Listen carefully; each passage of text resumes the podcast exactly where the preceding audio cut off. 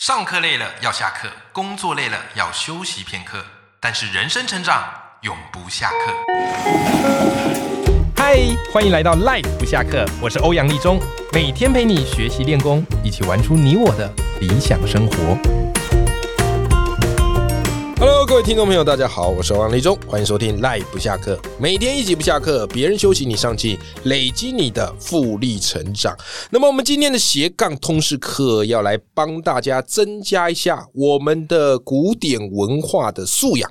没错，我们这系列呢，我们要来聊《论语》，但是很多人一听到《论语》就开始想起小时候哈，每次老师赶课啊，或者叫你背《论语》啊，那种苦不堪言、痛苦的感觉。各位先别急着转台，好，请先再给我们一次机会， 因为我们今天要带给你的是让你别开生面、前所未见的《论语》。为什么呢？因为今天邀请到的这位来宾。是我的好朋友，叫做厌世国文老师，他有一种很神奇的能量，他表面上看起来很厌世，可是每次我看他写书的那种勤奋，我一点也不觉得他是一个厌世的人。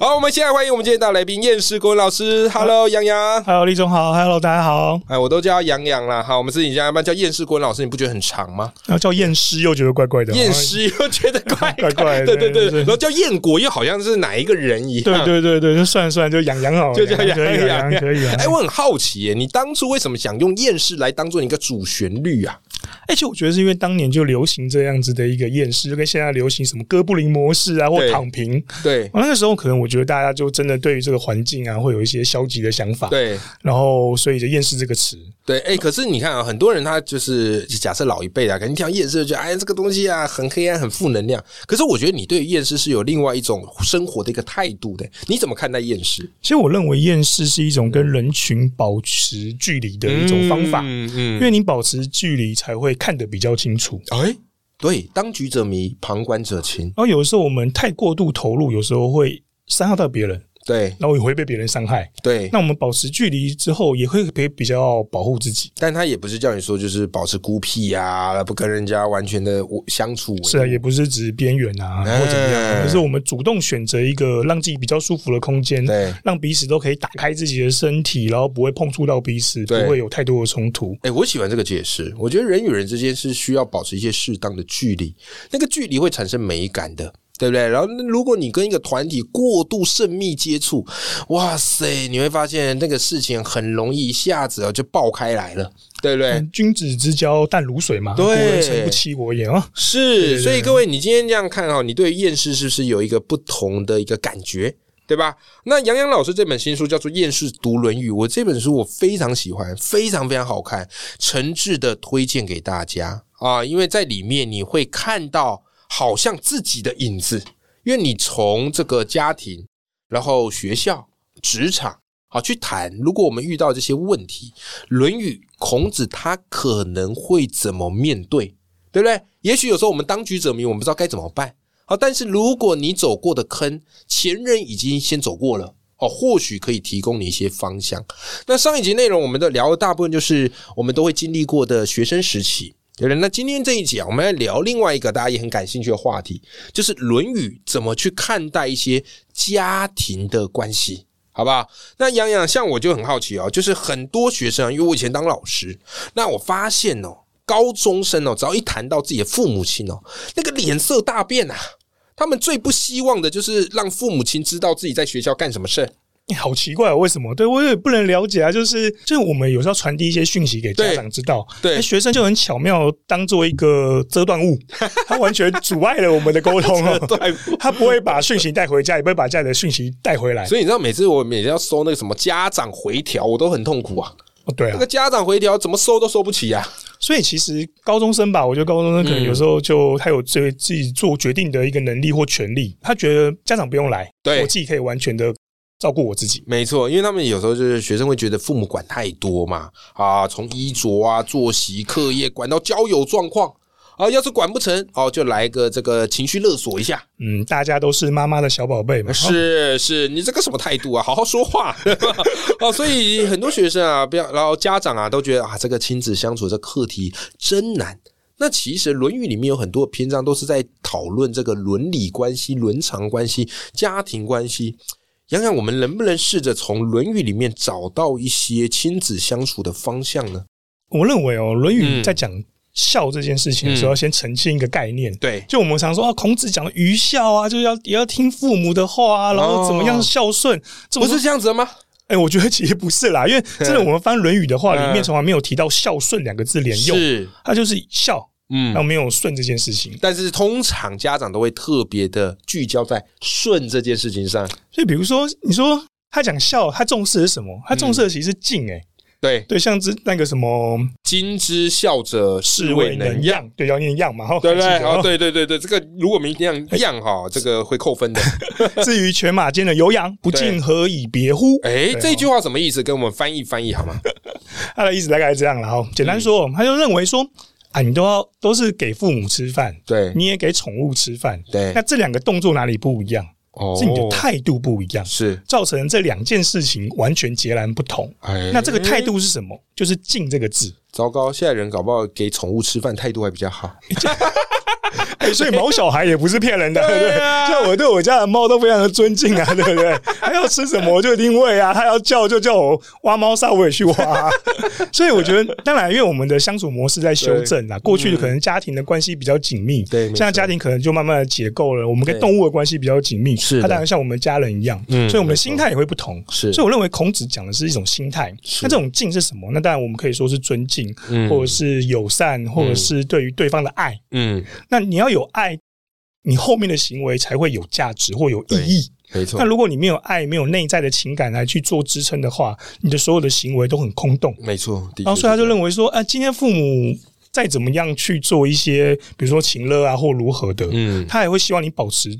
尊敬或尊重，嗯嗯我觉得理由很简单，所以那个时候的社会的老人嗯可能比较没有能力照顾自己，哦是然后现在的老人其实我爸蛮有能力的蛮有能力的啊、所以还能力还比我好哎、对不 对？像我爸开的车就比我好啊。对所以所以我就好像不太需要我爸擦口水啊。嗯可是问题是那个年代可能我觉得不是如此了。是的，所是以的，甚至我认为那个年代，孔子也观察到一点，就是大家其实对于父母态度越来越差。嗯我觉得这背后透露的讯息，可能就会觉得说，他认为父母是累赘。就那个时候，人认为是父母是累赘。对对对我跟你吃饭了，不然还想怎样？嗯，可是我觉得嗯不能够这样去做思考。是的孔子也认为不行。没错他，认为我们要把这个原本的尊重跟爱找回来。对因为父母吃饭应该是一种，我希望他健康，对我希望他能够好好的生存下去或生活下去。对所以这是内在的东西，那我也没办法教你怎么做这个内在的东西。，对我只告诉你有这个东西存在，但对你应该试着把它找回来。对，没然后错甚，至我也认为说，像刚刚讲说学生跟家长有冲突，嗯你会觉得被控制，对可是某种意义上，你要往很当然很难想象啦，学生无法想到二十年、三十年后，嗯父母老了。嗯其实换你去拉这条系住的绳子，对没错你，不能让它断掉的。对那这件事情也是困难的。嗯，很有感觉。这个你书里写到一段话，我觉得好有共鸣哦。你说，呃，很显然的，孔子把维持关系的缰绳交付在子女的手上，由他们拉住不断被时间扯向远方的父母，好有那种风筝的感觉。其实是啊，所以有时候那个立场就是会颠倒，只是我们嗯对还还没办法想到这么远的东西。，是然后我们一直以为未来不会改变，因为我们对想象，比如说我们想象十年前的自己跟现在的自己落差大不大？对一定很大。是可我们想象未来十年后的自己，会觉得好像没什么变化，对可其实绝对不是如此的。对同理父母也是嘛，对他的变化也会很大的。对，所以有一句这个老格言嘛，“树欲静而风不止，子欲养而亲不待”。对有时候你把这个时间的维度拉长去看哦，你就会慢慢比较能够同理现在父母对你的要求以及一些管理啦。对不对？哈，好，那顺着这个话题讲到管理哈这件事情，诶，前阵子啊，我发现网络上有一件事闹得沸沸扬扬的，嗯好，是啊刚好就是有一个网红嘛，就是聊到他的教养孩子，那可能这个孩子比较调皮，然后他一时失控，好就给孩子体罚啊。那他写了一篇文章哈，其实我觉得他写这篇文章目的在于自己做一个反思啦。啊，对，对我觉得很多时候都是文章的反思啦。对啊，我觉得他写个。对这个敢写，我觉得了不起啊。啊，是啊，因为诚实的，某种要诚实的面对自己内在的某些问题。对他，我觉得他是在提醒自己。那很多人对“体罚”这个词很敏感，好、所以这一篇文章当时就引发网络上的热议，就觉得哎，你怎么体罚孩子嘞？啊，怎么会这样嘞？啊，所以网络上闹得这个沸沸扬扬啊。那其实啊，这个体罚是近几年来大家觉得比较不 OK 啦。那其实，在我们小时候啊，或是老一辈，这个体罚都还蛮算常态的。对不对？我们就是从小被打到大 的嘛。是，我不知道那个欧阳丽有没有跟我一样的经验啦。对国中的时候也被打，然后老师打人都超有创意的嘛，对不对？用那个什么椅子的木板啊、热熔胶啊、藤条嗯啊藤，条那什么都有嘛。爱的小手哦，对，爱爱的小 手，我们怎么把这么暴力的东西用爱的小手来冠上这个名词呢？所以果然教育真的是羞耻 哎，我觉学，得没你有们问讲话题啊都会有一种很有趣的哲理。对，我觉得爱的小手这样听起来好变态 哦，就是扭曲了嘛。哦，自以为爱的教育有没有？所以我们那个年代都被打过了，嗯所以可能现在提到体罚都会觉得特别敏感，我们不需要孩子受到一样的嗯对待。对，就会有一些阴影面。那对其实如果从孔子古代来看，那个一定都是体罚的年代。其实我觉得是 是蛮蛮蛮蛮不符合现代的啦，所以我在是书里面不断强调说，我反对，我反对哦，我真的反对体罚哦，即使我没有小孩哦。对，对，那公子的意思大概是这样子啦，啊是是就是说是他有个故事说那个、 嗯，真生啊，对他爸爸脾气比较暴躁，对，然后所以他有次真生在种田的时候，把田的那个瓜苗给敲坏了，对刮坏了，嗯然后爸爸就扁他、揍他，嗯然后把他揍到昏过去。哇塞，往死里打！哎我声音啊！哦哇，我觉得爸爸是不是有喝酒啊？可是古对代的酒精趴数浓度应该没那么高 啊。有过疯啊，疯起来连我都会怕。对所以他那真真真怎么办？所以、哎有趣的是，真生爬起来之后还嗯照常过生活，对就算痛还是维持原本的状态，怕爸爸担心。对，所以孔子一听就觉得很生气啊，是就关起门来说，看到那个真生来，叫不要进来，我不对见他。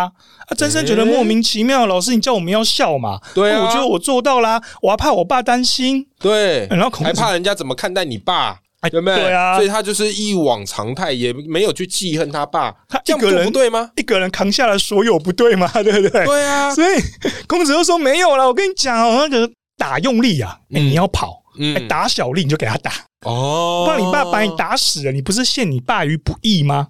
哦，是是是啊，当然，有些人听到这段话，会觉得好像有点怪怪的。对可是我觉得孔子的意思其实就是你要保护自己啦，，对，你不要对真的傻傻让他打。对到时候老人家很老，打你也不会痛，你就让他开心开心，这都是无 妨。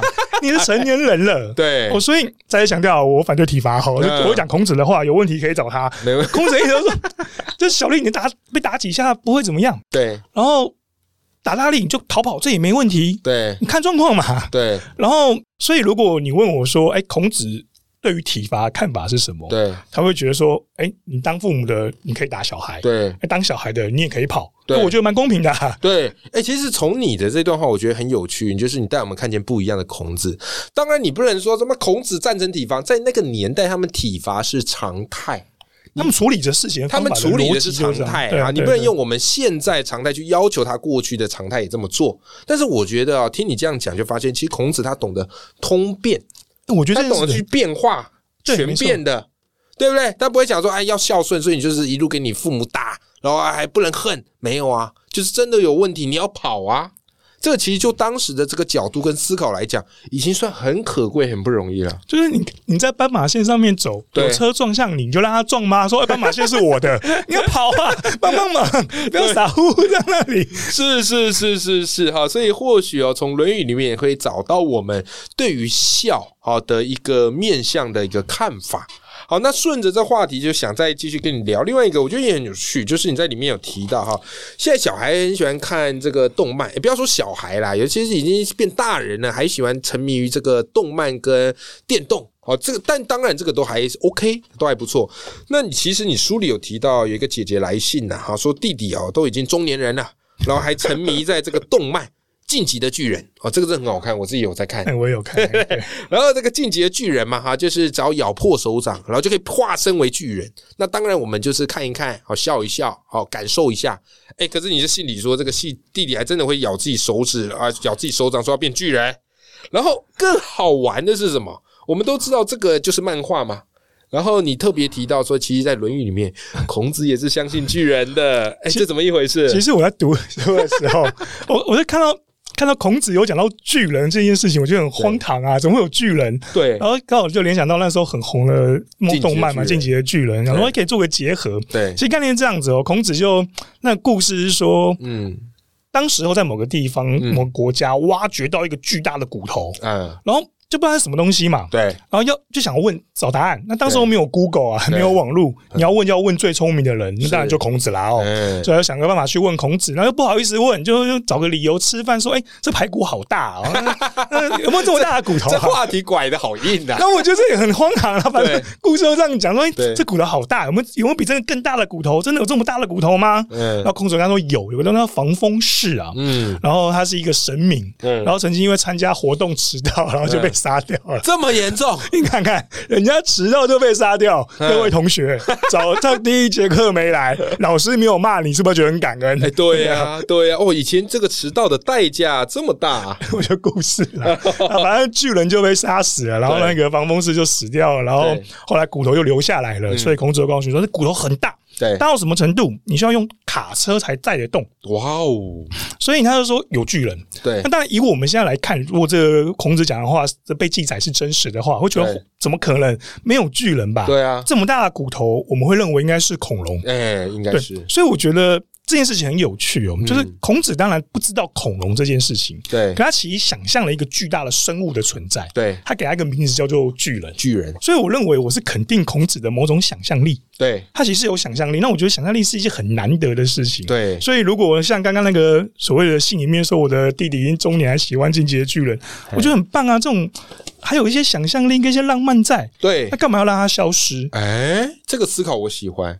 而且其实很多时候是这样，就是这个想象力其实都是基于现实为根据的，现实跟想象去融合，它才可以产生一个新的创意。因为最近有一部电影很红嘛，叫做《阿凡达》，啊，是对不对？水之道这一部出来，然后我对那时候有稍微看了一下，发现哎，诶有有人就去分析说，《阿凡达》之所以会让人那么感动，原因是它里面很多东西哦，看似是天马行空，但是都是基于想象。啊，基于一些科学的解释，像里面的那些矿山为什么会飞起来啊？哦，因为它有这个所谓的超扰超导热物质啊，这么哦哎，甚至他们里面《阿凡达》的语言是他们专门请语言学家啊，为这个星球去设计一套语言的。哦，跟魔界很像哦。对，所以我说精灵哇语，对我说这个国外这个拍电影啊或编剧很厉害，他们看起来是个天马行空，可是都是落于现实的某些根据，是啊所以，我们看起来就特别的有感有共鸣啊。它只是表现的方式是一个想象力的表现，对它还是有个有框架在，有个基础在的。对我们所谓的跳脱框架这件事情，我觉得讲的有点太太过了。对其实我们都是在框架里面尽可能的生长自己，没错然后没扩错，张自己。人没有办法想象出自己完全不知道的东西，对对不对？对哈对对对对，所以这里我相信哦，这个也有给大家一些启发啦，就是《论语》啊，孔子他怎么去看待想象力，因为他老人家本身也是非常有想象力哎、的。我觉得是啊，哎讲的市侩一点，讲的实务一点、哎各位同学啊，如果你有有学测生的话，嗯对那个学测作文的情意题里面还有要求，都希望大家具有想象力这件事情 的。所以那件事情本来就很重要，不要这么轻易的割舍你的想象力，这样太可惜了。没错，没错，没错。好的，今天我们聊的呢，就是燕世国文老师他的新书叫做《燕世读论语》啊、这本书真的非常的精彩，用《论语》解读各式各样不同的面相。我相信这里面都会有熟悉的你自己。好，那如果对于我们今天的这个节目内容非常喜欢，那也欢迎大家可以来支持燕世国文老师的新书。那我把新书链接放在我们的节目的资讯栏里头。今天非常谢谢杨洋来到我们的节目哎哎、。谢谢谢谢李宗师， OK，那我们跟听众朋友说拜拜。拜拜。